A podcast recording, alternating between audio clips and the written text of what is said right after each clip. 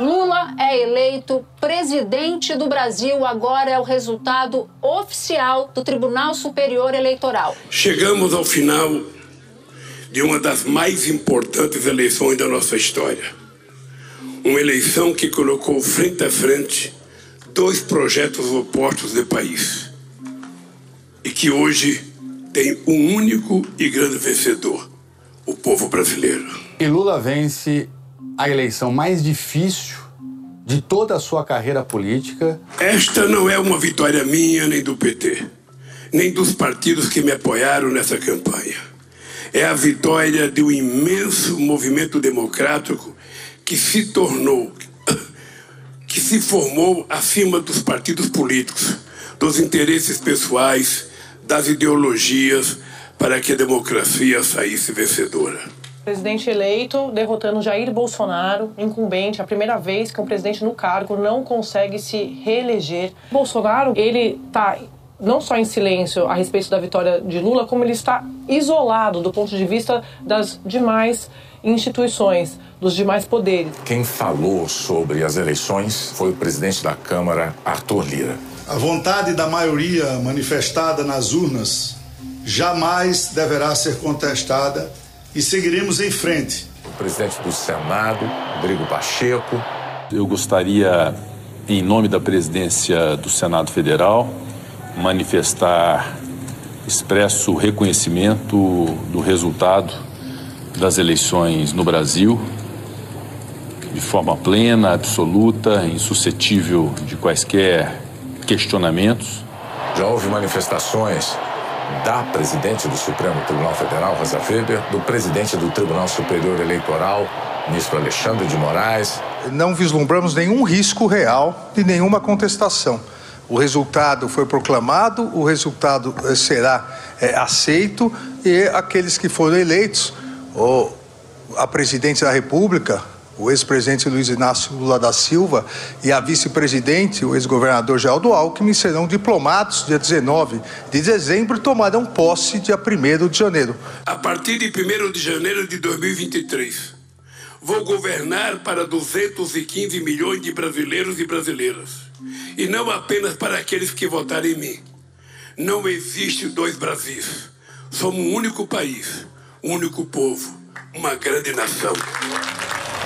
Domingo, 30 de outubro de 2022, Avenida Paulista, São Paulo. Então, nesse momento, estão aí é, Janja, Lula, Haddad, Alckmin, o local escolhido pelo presidente eleito Luiz Inácio Lula da Silva para se dirigir aos eleitores.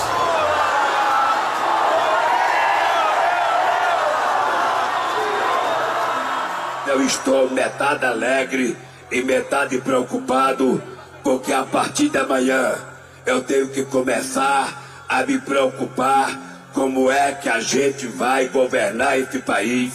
Eu preciso saber se o presidente que nós derrotamos vai permitir que haja uma transição. Nós vamos voltar a fazer uma revolução. Vai ter ProUni outra vez, vai ter FIES, vai ter Reúne vai ter Pronatec, ou seja, vai ter.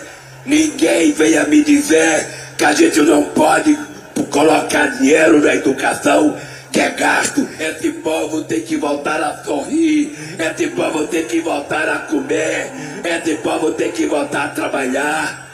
E eu vou outra vez recuperar o Brasil diante do mundo. O Brasil não vai ser mais párea da sociedade e eu devo tudo isso a vocês a generosidade de vocês e prometo a vocês que eu vou fazer tudo que eu puder, até mais do que eu puder, porque é o que vocês me deram como voto de confiança. E quero dizer para vocês que nós vamos voltar a criar as conferências nacionais, todas as políticas públicas serão emanadas do povo para o povo. Da redação do G1, eu sou Renata Loprete e o assunto hoje é a vitória de Lula. Deu tão certo, mas tão certo no primeiro turno, que quem nós chamamos para analisar comigo os resultados do segundo é Thomas Trauman, pesquisador da FGV. Segunda-feira, 31 de outubro. Thomas, está vivo? Só checando. Sim, completamente vivo e desperto. Ah, então isso é muito bom. Thomas, eu vou começar já te pedindo uma avaliação sobre os discursos do presidente eleito.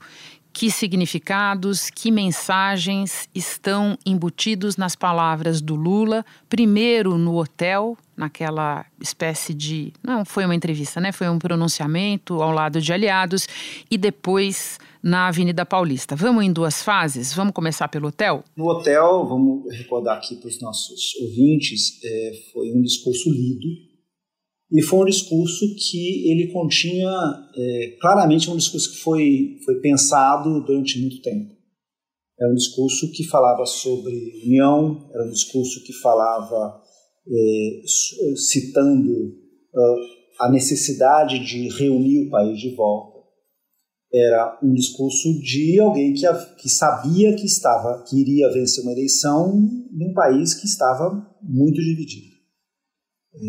Eu acho que isso, assim, e as mensagens foram dadas ali naquele discurso são muito claras. Né? O Brasil votou em mim, né, diz Lula, porque precisa mais disso, mais daquilo. Quer dizer, ele conseguia incorporar é, pontos do programa dele sobre, especialmente a questão social, mas como é, como ele é um representante da vontade popular. Eu acho que isso é muito importante é, ao ele dizer que essa não era uma vitória dele, não era uma vitória do PT, porém uma vitória de um contexto, de uma vontade popular para aquilo.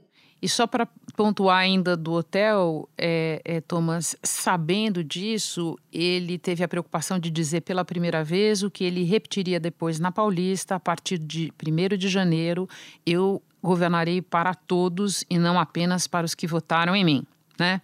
Isso te dá um gancho para você ir para a Paulista. Exatamente. Isso é muito importante. Isso é importante por vários motivos, mas um deles pelo efeito comparativo. Vamos, voltar, se a gente voltar a quatro anos atrás, Renata, o discurso que o Bolsonaro faz, o discurso da minoria vai ter que se, se curvar à maioria. Né?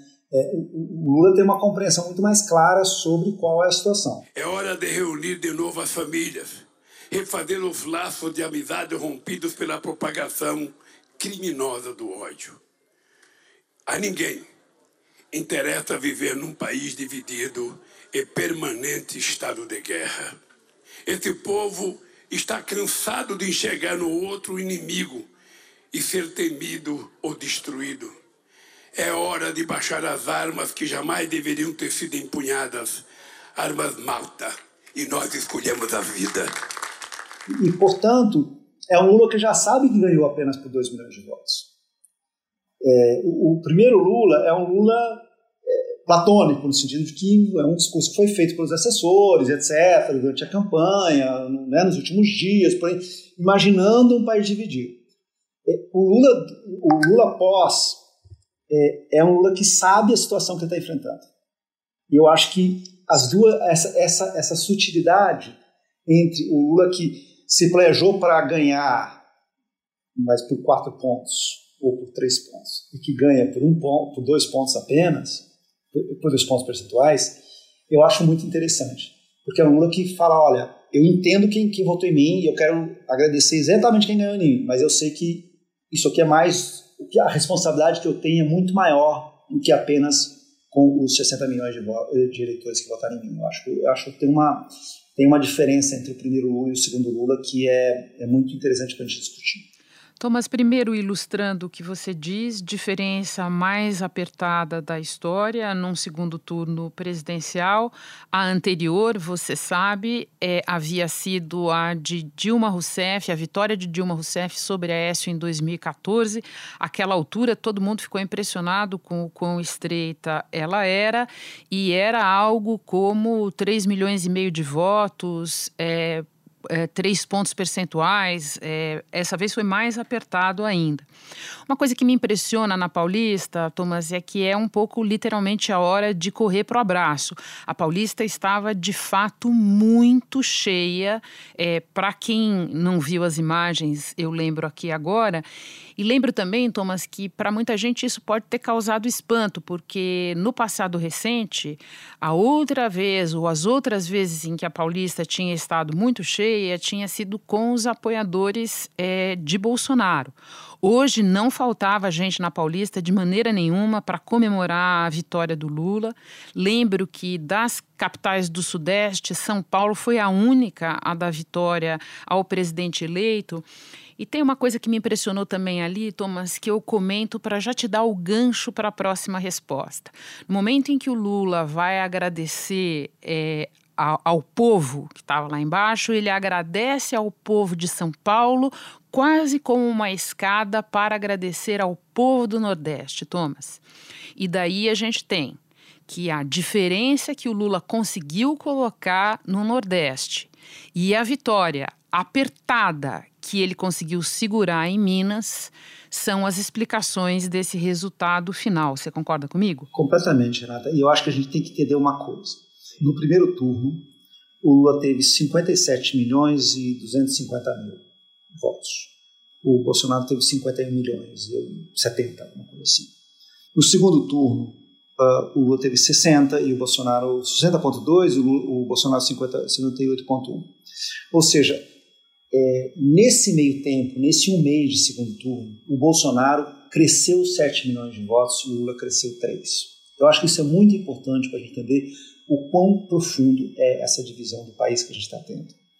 É, se não, não, a vitória do Lula na Bahia não fosse o tamanho que foi, é, o Lula não, não, não estaria eleito. É, se, se não tivesse resistido em São Paulo, quer dizer, todos os, todas as contas dos bolsonaristas supunham uma vantagem muito maior é, em São Paulo do que é, foi de fato, ele não estaria eleito. Mas eu queria dizer ao companheiro Haddad, eu acho que a campanha do Haddad ela foi fundamental para a gente chegar até onde nós chegamos porque foi a campanha mais difícil que eu fiz na minha vida. Então é, é, importante entender que o Lula, por isso eu acho que o Lula da Paulista é um outro Lula do Lula do Hotel, porque é um Lula que entende quão apertado foi e quão quase que ele não ganha. Ou seja, podia não ter ganho. É, é, são questões, assim, 2 milhões de votos. 2 milhões de votos é muito pouco num, num universo de, cento, de quase 119 milhões de, de, de eleitores com votos úteis. Né? Então, é, ao falar da, de São Paulo e, e, e, ele falar, agora eu vou falar com os eleitores do Nordeste, é, o Lula está falando, olha, eu sei quem me colocou aqui, né? Eu acho que esse reconhecimento é muito, é muito importante. Exato. É, é, mais ou menos o mesmo espírito quando ele fala tanto das mulheres na Avenida Paulista, concorda, Thomas? Perfeito. Não, as, porque você tem algumas clivagens muito claras, né? É, essa é uma eleição que tem, é, nas eleições anteriores, a gente já tinha visto historicamente, a gente está vendo desde 2006 uma clivagem regional muito clara no Brasil. Né? O Nordeste e Minas dão vitória ao PT, o Sul, Centro-Oeste e São Paulo dão vitórias ao anti-PT. Né? Fosse PSDB antes, agora Bolsonaro. É, porém, nessa eleição, a gente nunca viu uma coisa tão clara, assim, uma clivagem em relação a gênero, com as mulheres votando é, no Lula numa relação quase 60-40, uma clivagem muito clara em relação é, a renda, onde é, nas todas as pesquisas a proporção de, de, de votos uh, com menos de dois salários mínimos para Lula é também quase o dobro, de, mais que o dobro dos votos do Bolsonaro. Uma clivagem religiosa, nesse caso, para o Bolsonaro em relação aos evangélicos, é, proporção 65 a 35, 70 a 30, depende da pesquisa, mas é, uma, é, é, é muito forte. E, finalmente, uma clivagem de cor. É, você teve, um, durante todas as pesquisas, desde o primeiro turno, é, os eleitores que se identificam como pretos votando em, relação de dois terços uh, ou mais a favor do Lula. Essa foi a vitória das mulheres que não querem ser tratadas como objeto de camimesa, querem ser tratadas como sujeita da história. O racismo é uma doença que nós precisamos extirpar do nosso país. Não é possível. Deus nos fez iguais e não é possível que alguém seja tratado como inferior só porque não tem a cor branca. E a minha resposta para os indígenas é que nós vamos criar o Ministério dos Povos Originários. Assim, o Lula, ao fazer suas mensagens, ele sabe exatamente que existe um, um perfil do eleitor dele e um perfil do eleitor que não votou nele. E, portanto, acho que isso ele, ficou muito claro no discurso da Paulista. Thomas Itioso, e acho pertinente colocar duas observações aqui. A gente já falou muito com você, inclusive, e hoje temos todos os motivos para falar dessa divisão do país. Ela é clara, é, não tenho a menor dúvida de dizer que a direita no Brasil hoje é muito, mas muito mais robusta do que era quando Lula chegou à presidência é, pela primeira vez. Agora, também tem o fato, Thomas, que nós tivemos pela primeira vez um ex-presidente concorrendo com um presidente no cargo. Então, a popularidade do Lula, de um lado, e também os problemas que ele tinha que carregar, a rejeição ao PT e tudo mais, encontraram do outro lado um presidente que se mostrou a fazer literalmente qualquer negócio com a máquina pública para se reeleger. É, isso também ajuda a explicar o fôlego com que o Bolsonaro chegou na reta final, não? Você tem toda a razão. Ou seja, você nunca, nunca nós assistimos ao uso da máquina pública é, no, na forma como o Bolsonaro utilizou.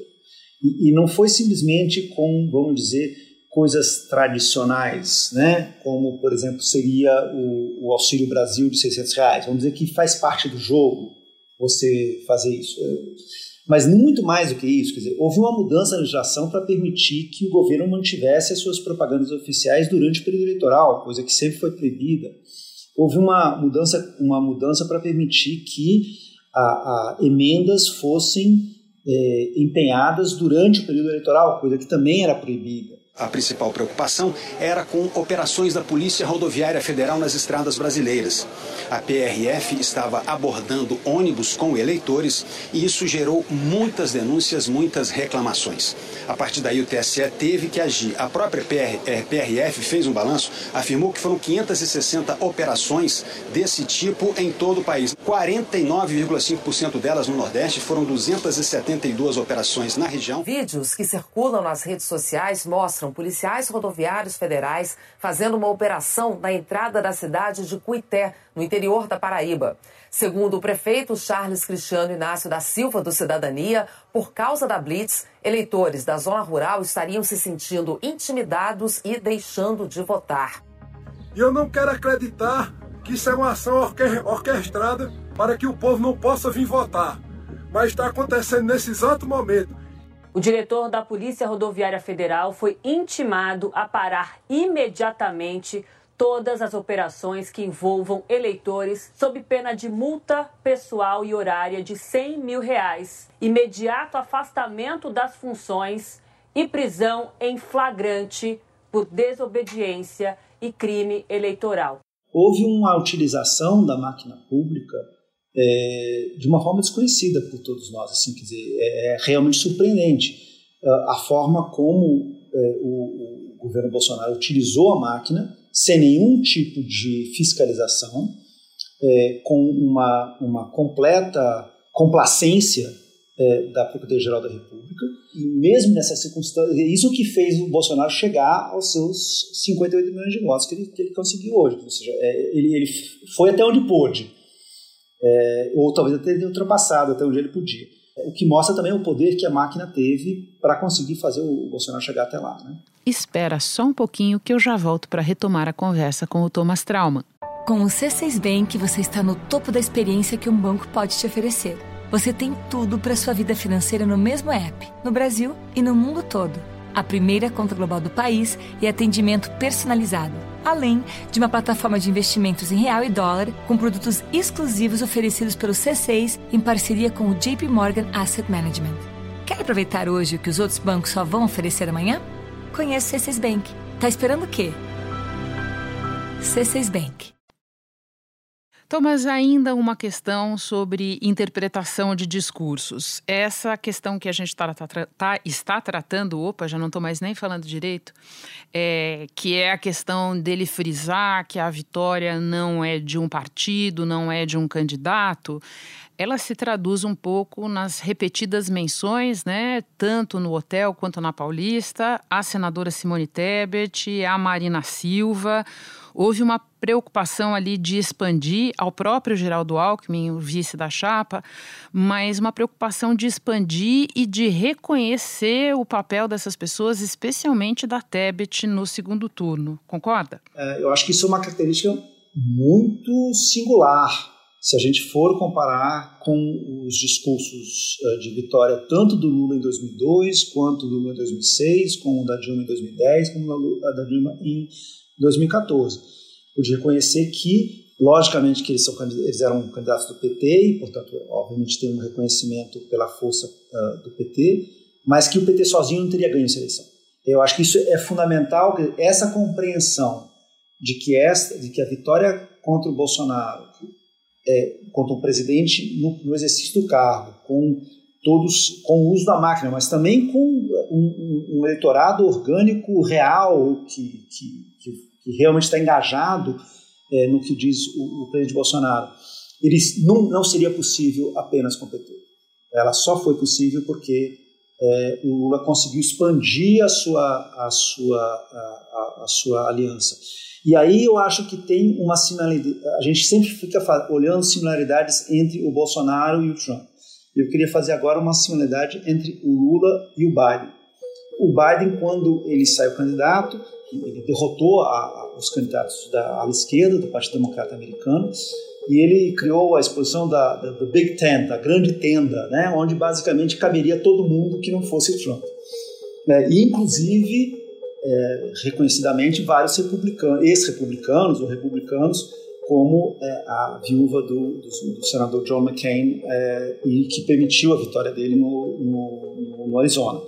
É, eu acho que um pouco o Lula fez a mesma tática, ou seja, ele coloca um vice que tinha sido adversário dele, e no segundo turno, especialmente, acho que no primeiro turno menos, mas no segundo turno ele ele reconhece a necessidade da Marina, ele reconhece a necessidade é, é, da Simone Tebet, ele reconhece a necessidade dos economistas do Plano Real, que sem eles, eles não teriam conseguido essa vitória.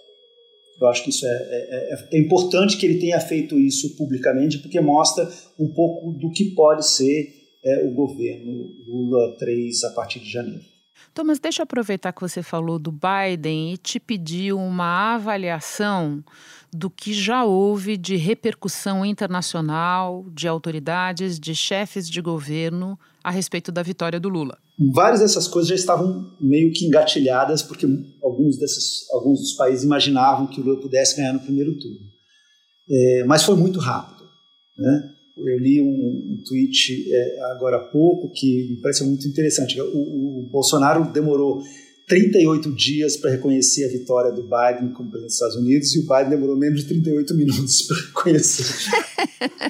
Esse eu não tinha visto ainda. Mas eu achei sensacional. Casa Branca acabou de soltar uma nota em que o presidente Joe Biden parabeniza Lula pela eleição e cita eleições livres, justas e críveis e que espera em breve encontrar com Lula para que eles trabalhem juntos para o bem das duas nações. A rapidez com que é, Fernandes, com a rapidez com que Petro, a rapidez com que, e não só, mas com Biden, com Macron, é, com Sanches, quer dizer, todos os países foram muito, muito rápidos em reconhecer, é, até mesmo antes da, uh, da entrevista coletiva do, do presidente do TSE, Alexandre de Moraes, uh, decretando o resultado final e manifestações muito simpáticas, que não eram cima de parabéns, eram cima de parabéns, porém de vamos trabalhar, voltar, é, parceria, etc. Né? É, isso volta um pouco, é, algo que está no programa, uh, no planejamento dentro da, da equipe uh, de campanha do presidente Lula, do agora presidente Lula, uh, de fazer uma viagem internacional antes da posse, provavelmente aí no final de novembro, começo de dezembro, é, já com o presidente eleito, é, para alguns países. É, com certeza a Argentina estão pensando aí em fazer provavelmente Chile e Estados Unidos, é, mas já para criar um fato consumado, quer dizer, o Lula já como um, já, já, assum, já assumindo antes de assumir, vamos pensar assim, é, como esse, esse ator é, no cenário internacional. Sim, e ele até falou hoje, é, retomou aquele ponto dele, que ele tinha até explorado no debate da Globo. O Brasil precisa vo voltar a visitar outros governantes, a receber outros governantes. Thomas, por falar em fato consumado, Quase tudo é sempre inédito com Jair Bolsonaro. Um outro ineditismo deste domingo é que nunca antes um derrotado em segundo turno não admitiu a derrota no mesmo dia e não fez algum tipo de contato é, com o vitorioso na eleição. Foi assim com o Bolsonaro, agora as autoridades da República todas, presidente do TSE, presidente do Supremo, presidente da Câmara, rapidamente, o presidente do Senado, todo mundo já se manifestou e se manifestou falando do futuro. É, o assunto que os bolsonaristas passaram semanas, na verdade, desde sempre, promovendo, que é um assunto do questionamento do resultado das urnas nem entrou na discussão dessas pessoas. Basicamente porque nenhuma delas faz parte do, vamos dizer, bolsonarismo raiz, né, Renata? Quer dizer, embora eles possam, no caso específico do presidente da Câmara, é, estarem, é, estarem na mesma esquadra, vamos dizer assim, os navios são diferentes, né? eles têm planos diferentes. Né? É, a questão do Arthur Lira é a sua reeleição como presidente da Câmara em, em fevereiro. É para isso que ele trabalha. É, eu achei muito interessante, não só, e eu queria citar outros nomes, o Tarcísio de Freitas é, me pareceu até mais relevante, porque todos os outros tinham, digamos que, a responsabilidade institucional de dizer algo. Né? O Tarcísio já tratou o caso como fato consumado. E observe que para que a gente possa trazer política pública para o Estado, vai ser fundamental o alinhamento e entendimento com o governo federal. São Paulo é o estado mais rico do Brasil, é um estado importante. Eu tenho certeza que São Paulo pode ajudar muito o Brasil e o Brasil também, obviamente, pode ajudar São Paulo. Mesmo o, o, o agora senador eleito pelo Paraná e ex-ministro Sérgio Moro, que é, surgiu aí no segundo turno como um grande, né, um, um, um bolsonarista é, reloaded, fez ali um reconhecimento do jeito dele. Uh, quer dizer, você cria um clima em que se o Bolsonaro, se o presidente Bolsonaro decidir não reconhecer a vitória, tem muito pouca gente que, né, que sobrou para ficar pela dele. Se a gente for fazer um checklist, é, sobra muito pouca gente para ele conseguir falar, ok, quais são, as, quais são as pessoas que ele pode ligar e pouca gente. É interessante quando você observa um pouco a diferença de tom do Arthur Lira e do Rodrigo Pacheco. Tem, claro, uma, diferença, uma diferença de perfil entre eles, é, mas tem também o fato de que o Arthur Lira agora estará num movimento, digamos assim, de tornar palatável e de deixar claro para todo mundo que ele pretende ficar na presidência da Câmara, sendo que no caso do Pacheco, na verdade, ele está aliviado, né? Porque essa vitória do Lula é o único cenário em que ele tem uma chance de continuar presidente do Senado. Explora um pouco essa diferença para nós. Eu achei muito interessante o, a nota do, do, do, Arthur Lira, porque é uma nota é, que claramente ela é uma nota neutra, né? Não, não, ela não cita o nome do presidente eleito. Ela podia ter sido escrita para qualquer ocasião, sabe? Uma nota, né? Vamos. Sim, já está pronto aqui. Google, vamos escrever notas de aceitamento. De aceita, de aceitamento. Presidente eleito, por favor, não atrapalhe minha recondução à presidência da Câmara. É assim. É basicamente isso, né? Ó, eu sou poderoso, né? Assim, o poder do meu. Isso, isso. Ao presidente eleito, a Câmara dos Deputados lhe dá os parabéns e reafirma o compromisso com o Brasil. Sempre com muito debate, diálogo e transparência. É preciso ouvir a voz de todos, mesmo divergentes, e trabalhar para atender às aspirações mais amplas. Ela deixa claro é, a ideia de que o que aconteceu hoje, né, o que aconteceu ontem, no domingo, é, termina no domingo, fica por isso, e agora, olha-se para frente e olha-se para frente para a, a, pauta que, que as pessoas votaram nessas eleições. É, eu, achei, eu achei uma forma é, interessante que, que o Lira colocou do tipo, bem, até aqui eu estive com o Bolsonaro, a partir daqui eu sou, a minha, a minha campanha, a reeleição é mais importante do que qualquer outra coisa. O, o jeito, o discurso do Pacheco é um discurso de tipo... Back to the game. é, alívio, né? Ufa! Né? Agora agora volta a um mundo que eu consigo que, que eu consigo lidar, né? Que claramente havia um incômodo uhum. do Pacheco com a forma uh, como ele tinha que lidar com, com o governo Bolsonaro. Também no discurso é, dos ministros, uh, tanto a, a, ministra Rosa Weber quanto do, quanto do Alexandre de Moraes, sabe? Um discurso tipo, bem, o mundo voltou ao normal, enfim, não sabemos se voltará, mas havia esse tom no discurso. Thomas, para fechar, nós estamos há muito tempo, você e eu, inclusive, conversando, trocando ideias sobre essa eleição. É, passado esse domingo, o que é que você acha que falta colocar na nossa conversa aqui? O que é que mais te capturou a atenção? No que é que você acha que a gente deve prestar atenção a partir desta segunda-feira?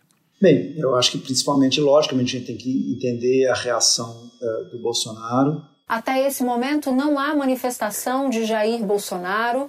Há sim uma informação que a Sadi apurou, e eu também vi o nosso colega Lauro Jardim na mesma direção, Sadi, de que Bolsonaro foi dormir. É inegável que o presidente Bolsonaro é um líder hoje, ele é mais orgânico no sentido de ele ter uma liderança é, a liderança dele em 2018 era uma liderança muito dispersa, ela não estava muito clara no que ela imaginava. Hoje não, hoje o Bolsonaro é um líder político é, é, real e, e, quando ele deixar o cargo ele vai continuar sendo um líder político importante.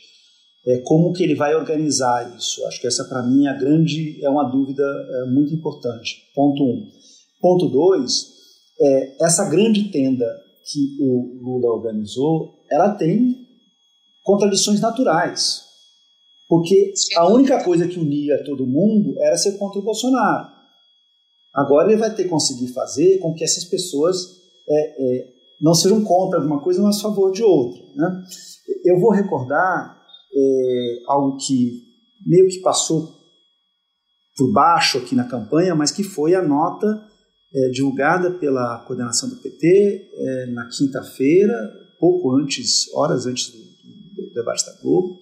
Assim, era uma forma da coordenação da campanha da Fundação Pessoa Abramo de retomar um pouco do, do que seria o governo Lula, retomar a narrativa do que seria o governo Lula, como se eles sentissem um temor de que eles estavam perdendo o controle dessas diretrizes em função das novos personagens que entraram no segundo turno. Fosse Simone Tebet, fosse Marina Silva, fosse Henrique Meirelles, fosse Pércio Arida, quer dizer, claramente estavam se sentindo ameaçados é, por, esses, por esses novos personagens é, do barco lulista. É, eu acho que essa é uma questão muito importante para a gente ver como que é, o agora presidente eleito vai conseguir é, é, criar, gerar algum consenso entre essas pessoas, porque a pressão para ele, é, ele conseguiu resistir da forma como ele pôde a nomeação de ministros, mas agora não vai, ele não vai conseguir. Agora, assim, eu, eu não, eu, eu, acho impossível que o Lula chegue até o dia 15 de novembro é, sem indicar três ou quatro ministros importantes para áreas como Casa Civil, como, como é, Fazenda, com ambiente, enfim, dizer, como alguma das áreas é, fundamentais do novo governo. Sim, até porque é natural, né, Thomas? Bom a gente compartilhar com quem nos ouve. É assim nas transições. Existe uma expectativa dos agentes todos por essas definições e o presidente eleito não passa sem ter que anunciar a cada semana, é, a cada conjunto de dias, um desses, pelo menos um desses nomes importantes. Vem aí a temporada da transição. Thomas, eu vou te deixar descansar, porque estamos todos exaustos e porque a conversa foi ótima e porque eu já tenho uma lista de tópicos aqui. Você estará comigo também no episódio do assunto da terça-feira, quando nós vamos passar em revista outras lições, outros achados importantes deste segundo turno de 2022. Thomas, muito obrigada pela participação, bom descanso e até amanhã. É, obrigado, Renata, e até daqui a pouco, na verdade. Né?